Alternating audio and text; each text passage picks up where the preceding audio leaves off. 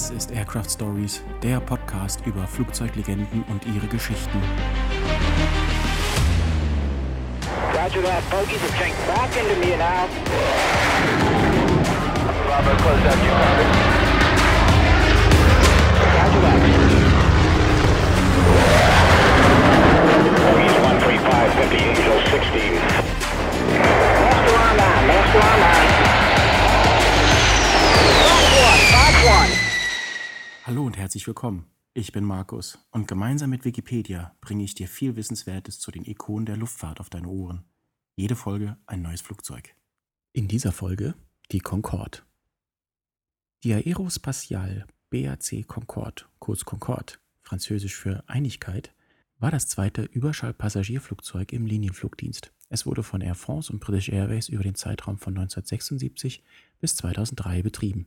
Die Flugzeug auf ihren wichtigsten Strecken über den Atlantik zwischen Paris bzw. London und New York betrug in etwa drei bis dreieinhalb Stunden, rund die Hälfte im Vergleich zu modernen Unterschallflugzeugen. Ihre Flughöhe lag bei bis zu 18.000 Metern, 60.000 Fuß.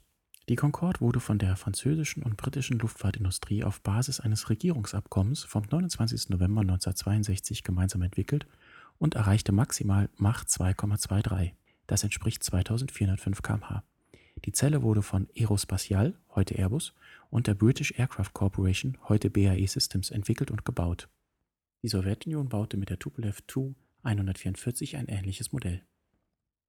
Geschichte Nachdem schon eine Dekade lang über Ideen zu einem überschallschnellen Verkehrsflugzeug gebrütet worden war, hatten im Jahr 1955 die Wissenschaftler des Forschungsstandortes Royal Aircraft Establishment Farnborough den Überschallpassagierflugzeug als machbar eingeschätzt. An jedem Standort war am 25. September 1954 formell begonnen worden, überschallschnellen Passagierflug in Erwägung zu ziehen. Am 1. Oktober 1956 wurde in London das Supersonic Transport Aircraft Committee gegründet. Bei der Konzeption des Flugzeugs waren 200 verschiedene Auslegungen bewertet worden. Im Jahr 1959 empfahl das Komitee zwei Formen, wobei nur eine für Mach 2 tauglich war. In einem nächsten Schritt kam es zur Festlegung der Höchstgeschwindigkeit, wobei die Variante Mach 2,7 deshalb verworfen wurde, weil sie aufgrund der Temperaturen, welche durch die Luftreibung entstehen, nicht mit Aluminiumlegierung zu erreichen war. Das Versuchsflugzeug Bristol 188 bestätigte später die Probleme mit Edelstahl, der für einen Flug mit Mach 2,7 als Material vorgeschlagen worden war. Zur Erforschung des Lamsang-Flugs bei extremer Pfeilung der Deltaflügel wurde ein weiteres Versuchsflugzeug, die Handley Page HP 115, gebaut, welche im August 1961 erstmals flog. Die Briten wollten die USA für eine Zusammenarbeit gewinnen. 1959 wurde in Frankreich ein Pflichtenheft für ein Vorprojekt mit den Eckpunkten 60 bis 80 Passagiere, 3500 Kilometer Reichweite und mehr als Mach 1 Geschwindigkeit für Sud Aviation, Nord Aviation und Dassault Aviation ausgeschrieben. Erste Entwürfe gelangten zu einer Auslegung mit Kanatflügeln. Im gleichen Jahr begann die Zusammenarbeit mit Großbritannien. Bei den Briten war die internationale Zusammenarbeit eine Hauptforderung der Projektvereinbarung mit der Regierung aus dem Jahr 1960. Zunächst war geplant, das Flugzeug entlang der Anforderungen der beiden Länder in zwei Varianten zu bauen, wobei das für die Briten erforderliche transatlantikfähige Flugzeug in den Planungen vor 1961 noch über sechs Triebwerke verfügen sollte. Das erste formelle Treffen auf Ministerebene fand am 7. Dezember 1961 statt am 29. November 1962 wurde vom britischen Verkehrsminister Julian Amery und dem französischen Botschafter in Großbritannien die Vereinbarung unterzeichnet, welche die Entwicklung des kleineren britischen Flugzeugs Bristol Type 223 mit dem ähnlichen Flugzeug, das die Franzosen Supercaravelle genannt hatten und auf dem Pariser Luftfahrtsalon 61 vorgestellt worden war, zusammenlegte. Die Kosten zur Entwicklung bis zur Zertifizierung ohne Produktion wurden zu jedem Zeitpunkt mit rund 135 Millionen britischen Pfund angegeben, je nach Quelle 170 Millionen. Sie stiegen bis zum Abschluss der Entwicklung auf 1000 Millionen Pfund. Die Pläne der französischen Bauteile wurden auf Französisch erstellt, diejenigen der Briten auf Englisch. Für die Mitarbeiter gab es Sprachkurse. Die Aufteilung der Arbeiten sollten exakt je 50 Prozent betragen. Weil aber klar war, dass die Briten beim Triebwerk einen höheren Anteil um 60 Prozent haben würden, wurde den Franzosen bei der Flugzeugzelle der etwas höhere Anteil zugestanden. Beim Namen setzte sich Frankreich durch. Die Briten nannten das Projekt bis 1967 Concorde. Harold Wilson persönlich mochte sich echauffieren, als Präsident de Gaulle das E an dem Namen anfügte. Das Projekt war von Beginn an politisiert, ökonomisch unsicher und nur für Ingenieure ein Traum. Als 1964 in Großbritannien eine Labour-Regierung ihre Arbeit antrat, zeichnete sich ein Ende für die Concorde ab. Nur aus Furcht vor französischen Schadensersatzforderungen ließ Harold Wilson das Programm weiterlaufen. Die Vereinbarung von 1962 enthielt drakonische Ausstiegsklauseln. Es wurde aber davon ausgegangen, dass Staatspräsident de Gaulle auch einen Alleingang gewagt hätte. Nach der Erklärung der Briten, das Projekt abbrechen zu wollen, herrschte diplomatische Eiszeit. Der britische Luftfahrtminister Roy Jenkins verkündete am 20. Januar 1965 die weitere Mitarbeit der Briten trotz finanzieller und ökonomischer Bedenken. Auch Edward Heath, der konservative britische Premierminister ab 1970, hätte das Projekt gerne gestoppt.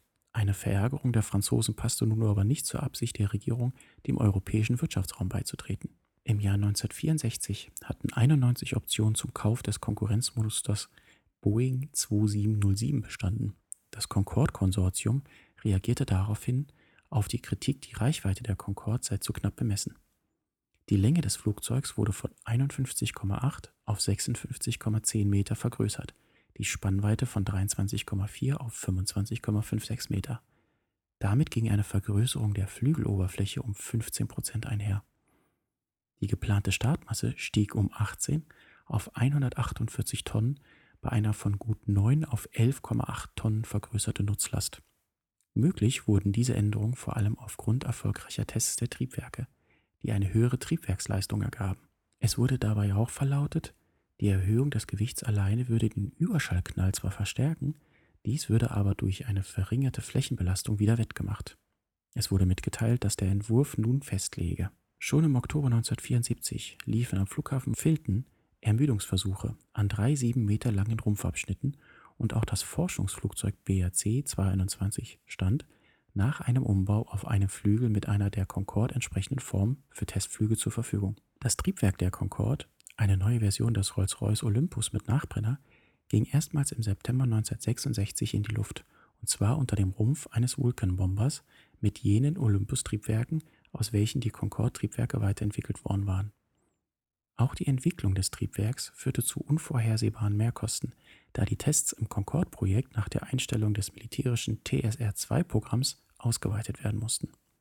Es konnte demnach nicht wie vorgesehen auf hunderte von Teststunden im militärischen Programm zurückgegriffen werden. Beim Rollout im Jahr 1967 waren ein Dutzend Fluggesellschaften mit Piloten und Stewardessen zugegen. Auch die Lufthansa war 1967 mit drei Maschinen unter den Bestellern.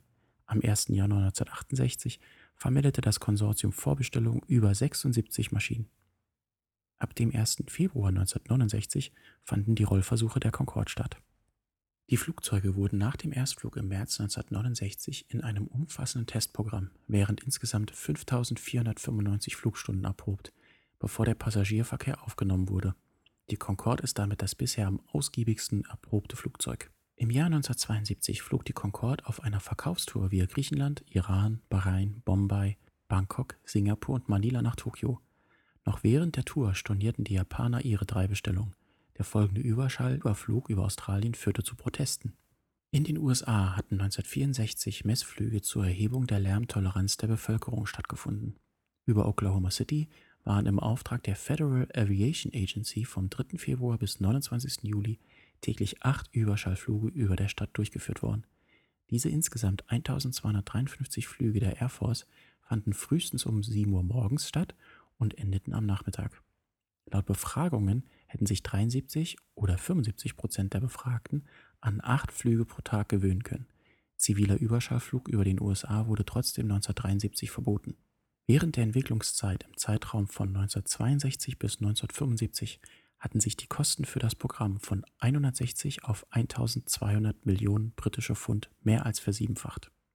BOAG British Airways Auf britischer Seite war die British Overseas Airways Corporation, kurz BOAG, als halbstaatliche Gesellschaft zuständig für den Langstreckenbereich und damit Ansprechpartner der Regierung und der Concorde-Entwickler für operationale Fragen. Deren Direktor hatte im Juni 1960 Unterstützung zugesagt, sofern ein kommerziell verantwortbarer Flugbetrieb absehbar würde. Am 10. Juli 1962 waren formelle Gespräche der britischen Regierung mit BOAG angelaufen. Die BOAG war keinesfalls begeistert vom Druck aus dem Ministerium, sich an der Entwicklung zu beteiligen Der Verwaltungsrat sah zu viele Unwägbarkeiten aus kommerzieller Sicht und machte klar, dass es keine festen Bestellungen gebe.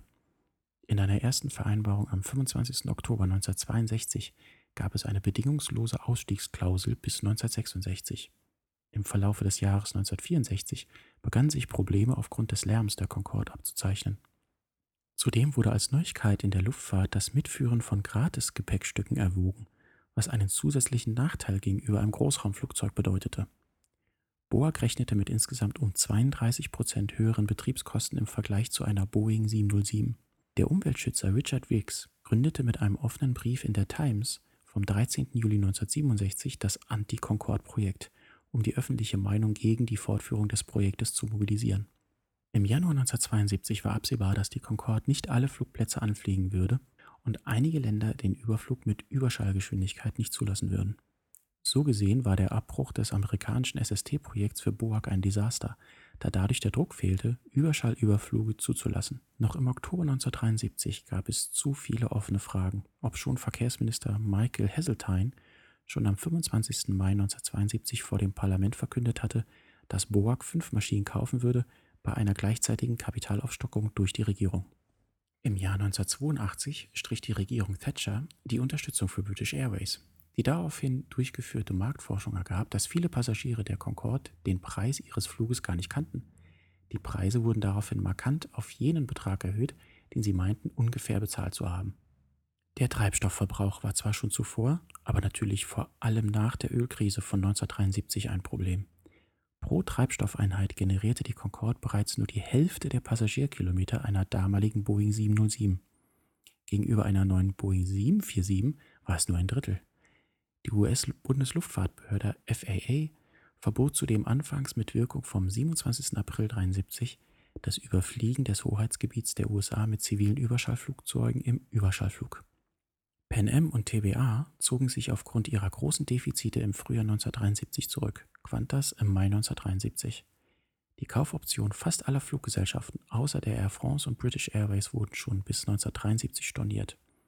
Air Canada 4, Air India 2, American Airlines 10, Braniff International Airways 3, CAAC 4, Continental Airlines 3, Eastern Airlines 8, Iran Air 3, Japan Airlines 3, Lufthansa 3, Middle East Airlines 2, Pan American World Airways 8, Qantas 6, Sabena 2, Transworld Airlines 10, United Airlines 6. Lediglich die Fluggesellschaften Air France und British Airways im Staatsbesitz der beiden Herstellerländer übernahmen wenig erfreut ihre bestellten Concorde. Mindestens auf der britischen Seite war es ein Geschenk der Regierung. Die Flugzeuge wurden laut Michael Heseltine erst bei Gewinn bezahlt. Der Staat erhielt also gewissermaßen nicht mehr als eine Gewinnbeteiligung. 1979 wurde der Bau der Concorde nach zwei Prototypen, zwei Vorserienmodellen und 16 Serienflugzeugen eingestellt. Der amerikanische Verkehrsminister William Thaddeus Coleman war von Bürgern dazu aufgefordert worden, der Concorde keine Landerechte zu erteilen. Am 5. Januar 1976 fand ein öffentliches Hearing statt, welches das Ende der Concorde hätte bedeuten können, falls das Flugzeug nicht auf der Route hätte eingesetzt werden können, für welche sie konzipiert worden war. Nachdem sich gezeigt hatte, dass die Concorde nicht lauter war als die Boeing 707 des Präsidenten, wurde entschieden, dass eine Landeerlaubnis erteilt, diese in den USA jedoch ausschließlich den 16 produzierten Flugzeugen zustünde. Eine Weiterentwicklung der Concorde wäre somit ein unabsehbares Risiko gewesen, sowie auch eine Produktion für weitere Kunden aussichtslos. Im Jahr 81 übernahmen die British Airways und die Air France alle Flugzeuge und alle Ersatzteile.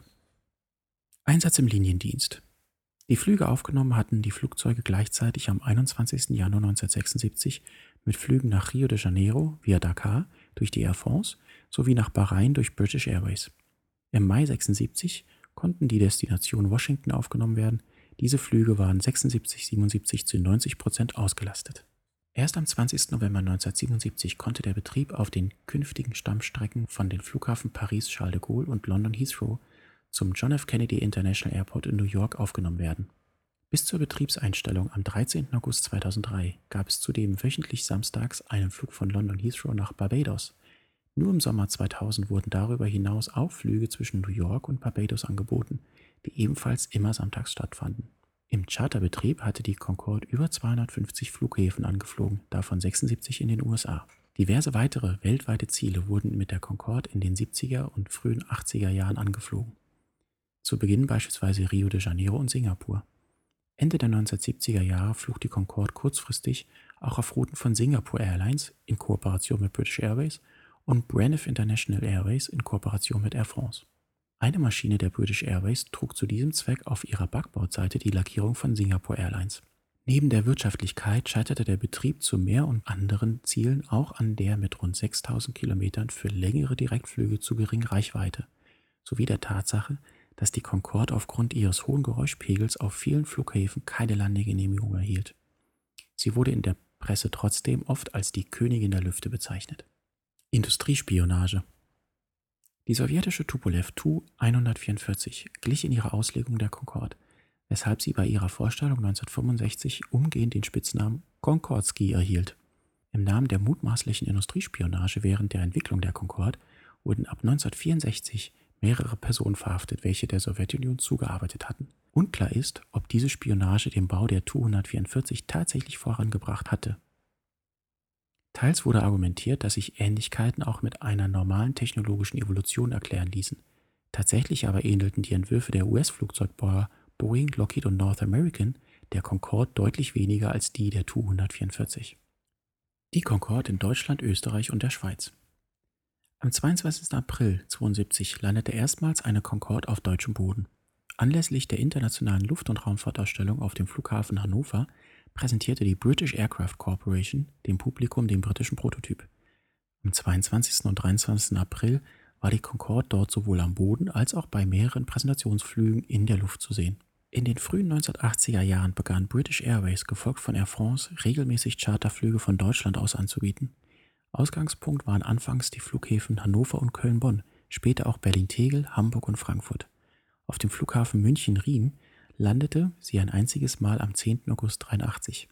Der Flughafen München wurde am 26. Oktober 96 ebenfalls ein einziges Mal besucht. Auch Flughäfen in Österreich wurden angeflogen. Nach Graz flog man am 29. März 1981. Linz-Hörsching wurde 81 von British Airways, 1983 von Air France und letztmals 1989 von British Airways besucht. Der Flughafen Salzburg wurde am 23. April 1984 von Air France, Klagenfurt 1984 angeflogen. Am 19. Juli 1986 landete die Concorde in Nürnberg. Zusätzlich gab es bis in die späten 1990er Jahre regelmäßige Sonderflüge zu Großveranstaltungen wie der Hannover Messe. Vom Flughafen Schönefeld aus waren insgesamt vier Benefizflüge zum Polarkreis und zurück geplant. Bei einem Ticketpreis von 2222 Mark ließen sich jedoch nur genug Tickets für drei Flüge verkaufen, sodass der vierte ausfiel. Die Aktion wurde von einem großen Menschenauflauf am Flughafen begleitet. Sie führte allerdings wegen der ungewöhnlich hohen Lärmbelästigung auch zu Protesten in der Region.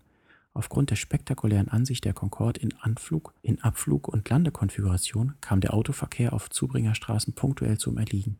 Am 18. März 1986 landete erstmals eine Concorde in der DDR. Anlässlich des an diesem Tage auf der Leipziger Messe stattfindenden Frankreich-Tages flog eine Concorde der Air France Leipzig-Schkeuditz an. Einen Tag später landete auch eine Concorde der British Airways in Leipzig. Dabei flogen die Maschinen einen Umweg über die Nord- und Ostsee, einerseits um den Passagieren einen Überschallflug zu ermöglichen, andererseits weil der Überflug der innerdeutschen Grenze aus politischen Gründen nicht möglich war.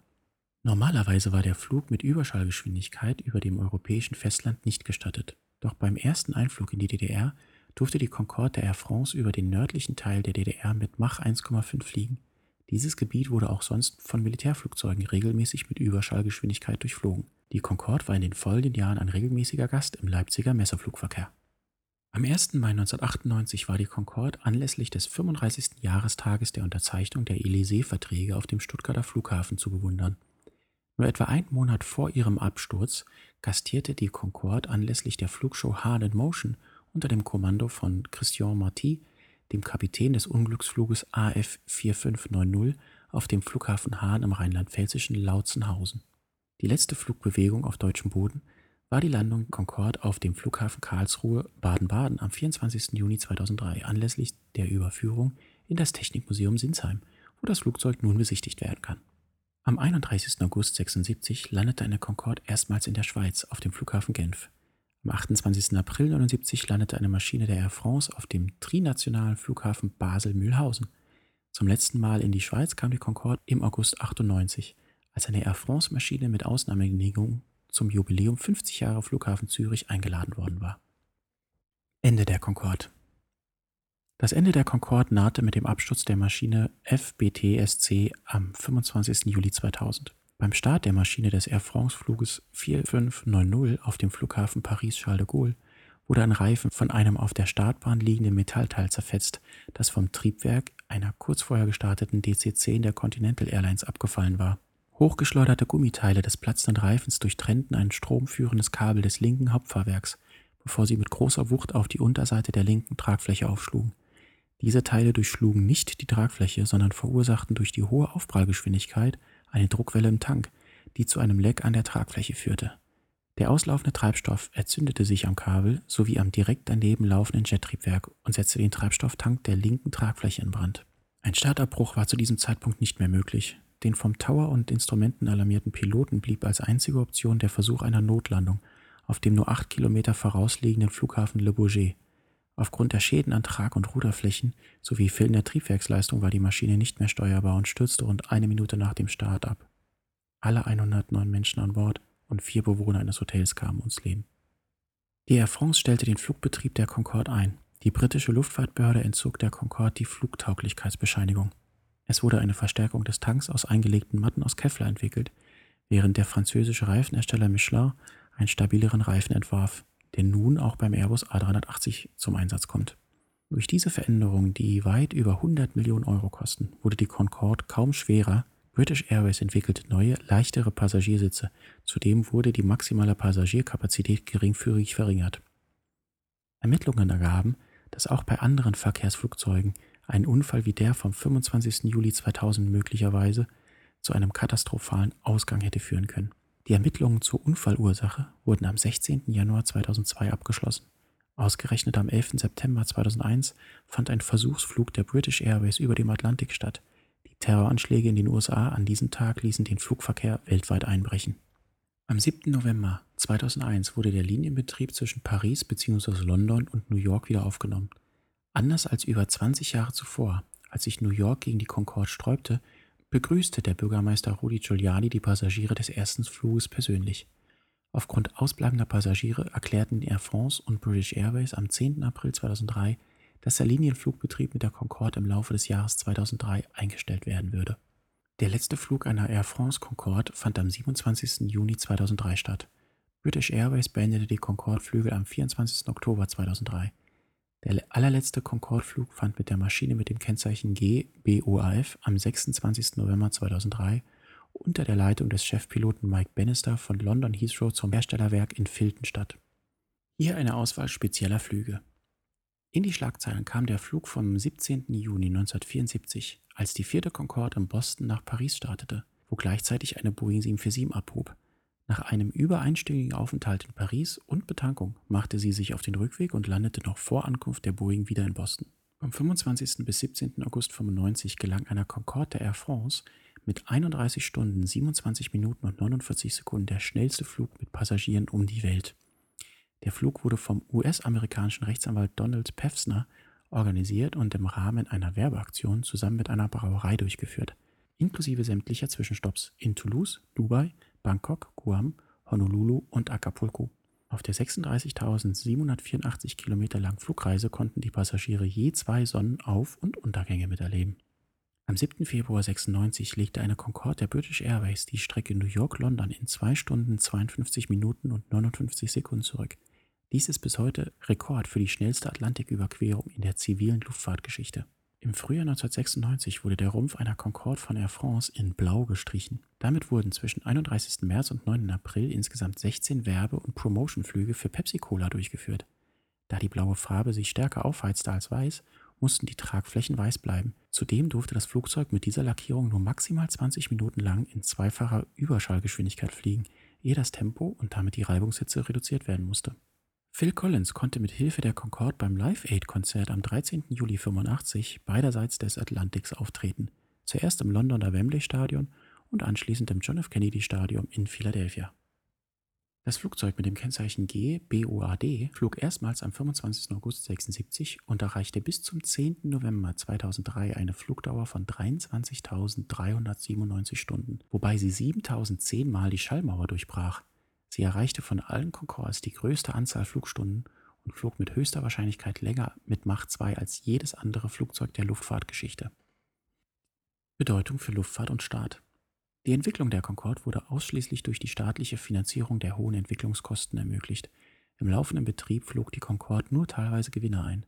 Neben den Rekordleistungen, die durch Überschallflüge erzielt wurden, ist vor allem der Fortschritt, der in der Luftfahrttechnologie durch die Entwicklung der Concorde erzielt wurde, so bedeutend, dass bis heute viele Flugzeughersteller hiervon profitieren. Im industriell-wirtschaftlichen Sektor war das Concorde-Projekt eine Fortsetzung der Zusammenarbeit, welche sich mit dem identischen Vorderrumpf der Comet- und Caravelle-Flugzeugen geäußert hatte und welche für die zukünftige Zusammenarbeit etwa im Airbus-Bereich den Weg bereitete.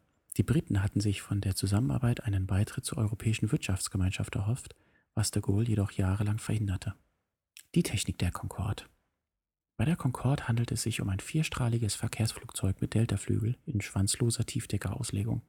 Die Concorde hatte im Vergleich zu anderen Verkehrsflugzeugen aufgrund ihrer hohen Geschwindigkeit und der damit einhergehenden Anforderungen einige konstruktive Besonderheiten aufzuweisen. Struktur und Steuersysteme Die Concorde ist zum großen Teil aus einer Aluminiumlegierung konstruiert und im geringen Teil aus einer hitzebeständigen Nickellegierung sowie Edelstahl und Titan in kritischen Bereichen. Die Tragflächen bestehen aus einem Torsionskasten, in dem sich viele Holme befinden, während der Rumpf in einer konventionellen Halbschalenbauweise ausgeführt ist. Da die Concorde über kein Höhenleitwerk verfügt, befinden sich die Höhenruder- und Querrudersteuerflächen ausschließlich an der Hinterkante der Tragflächen, während an der Seitenflosse ein konventionelles Seitenruder vorhanden ist. Das gesamte Hydrauliksystem der Flugsteuerung war gegen mögliche Ausfälle mehrfach abgesichert und alle vier Triebwerke standen in verschiedenen Kombinationen für die Erzeugung des Hydraulikdrucks zur Verfügung. Primär wurden alle Steuersignale erstmals bei einem Verkehrsflugzeug elektrisch übertragen. Dieses analoge Fly-by-Wire-System bestand aus zwei separaten Kanälen. Im Notfall konnten die Steuerbefehle über ein drittes mechanisches System übertragen werden.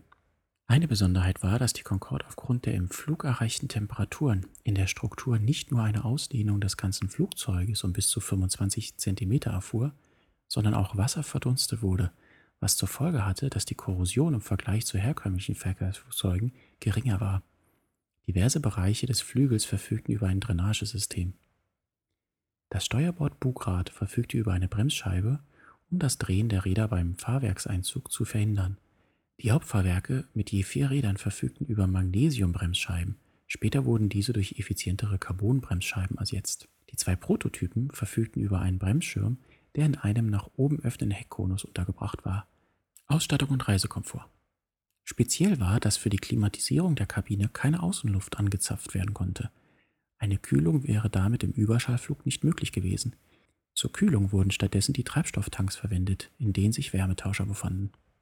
Die Concorde wurde für die Aufnahme von maximal 128 Passagieren zertifiziert. Nach dem Unglück im Jahr 2000 und den folgenden Modifikationen betrug die maximale Passagierzahl 100 bei British Airways bzw. 92 bei Air France. Die Sitze konnten unterschiedlich in Viererreihen angeordnet werden. Unter dem vorderen und hinteren Kabinenboden gab es Stauräume für Gepäck. British Airways hatte die Concorde mit einer 40-sitzigen Vorderkabine und einer 60-sitzigen Hinterkabine betrieben. Es gab nur eine Klasse, die Tickets waren etwa 20% teurer als Tickets für die First Class in Unterschallflugzeugen. Den naturgemäß engeren Platzverhältnissen standen bequeme Sessel mit Lederpolstern, eine ausgezeichnete Küche mit erlesenem Porzellan und Champagner gegenüber. Allerdings bezeichneten in den letzten Jahren viele Passagiere das Geräusch und Schwingungsverhalten als besonders unangenehm. Die Concorde war in dieser Hinsicht nicht mehr zeitgemäß und erlaubte auch nur wenig konstruktive Verbesserungen. Flugbahn und Flughöhe auf dem Flug von London nach New York flog die Concorde bis zu einer Höhe von 8400 Metern mit Unterschallgeschwindigkeit, bevor sie südlich von Bristol den Nachbrenner einschaltete und weiter stieg, um auf Überschallgeschwindigkeit zu beschleunigen. So konnten die Schallwellen und der Überschallknall von bewohnten Gebieten ferngehalten werden.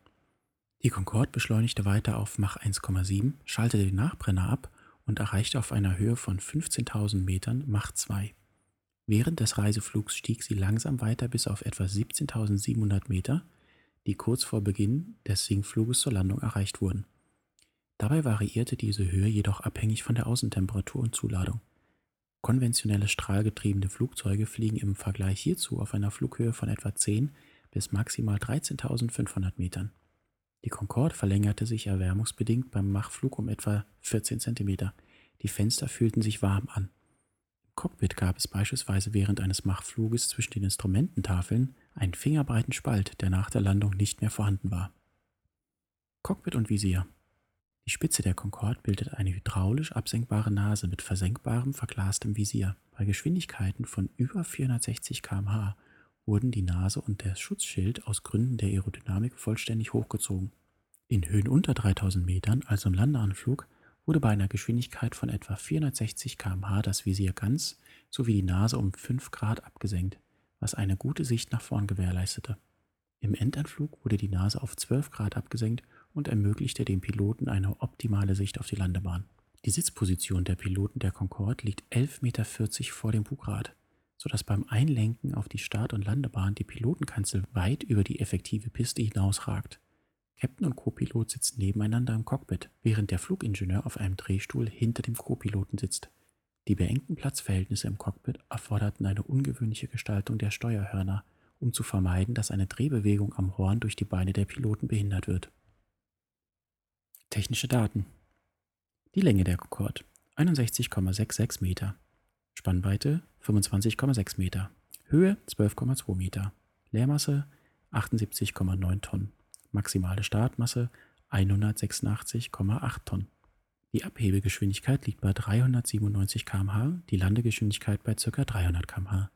Die Treibstoffkapazität der Concorde beträgt 119.500 Liter.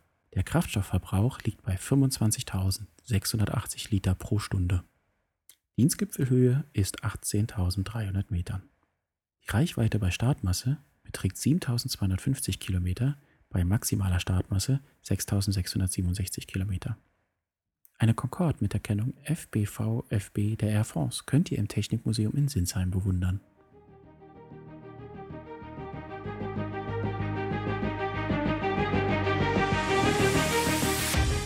Das war Aircraft Stories, der Podcast über Flugzeuglegenden und ihre Geschichten. Wenn dir der Podcast gefällt, bewerte uns gerne und lass uns ein Abo in deiner Podcast-App da. Vergesse nicht, die Glocke zu aktivieren, damit du keine Folge verpasst. Roger that. Bravo, close out, you copy?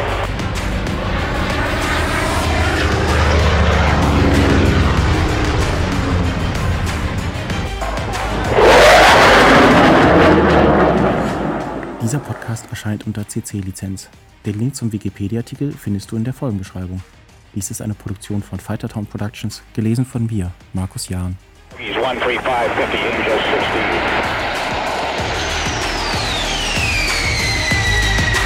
That's one, that's one.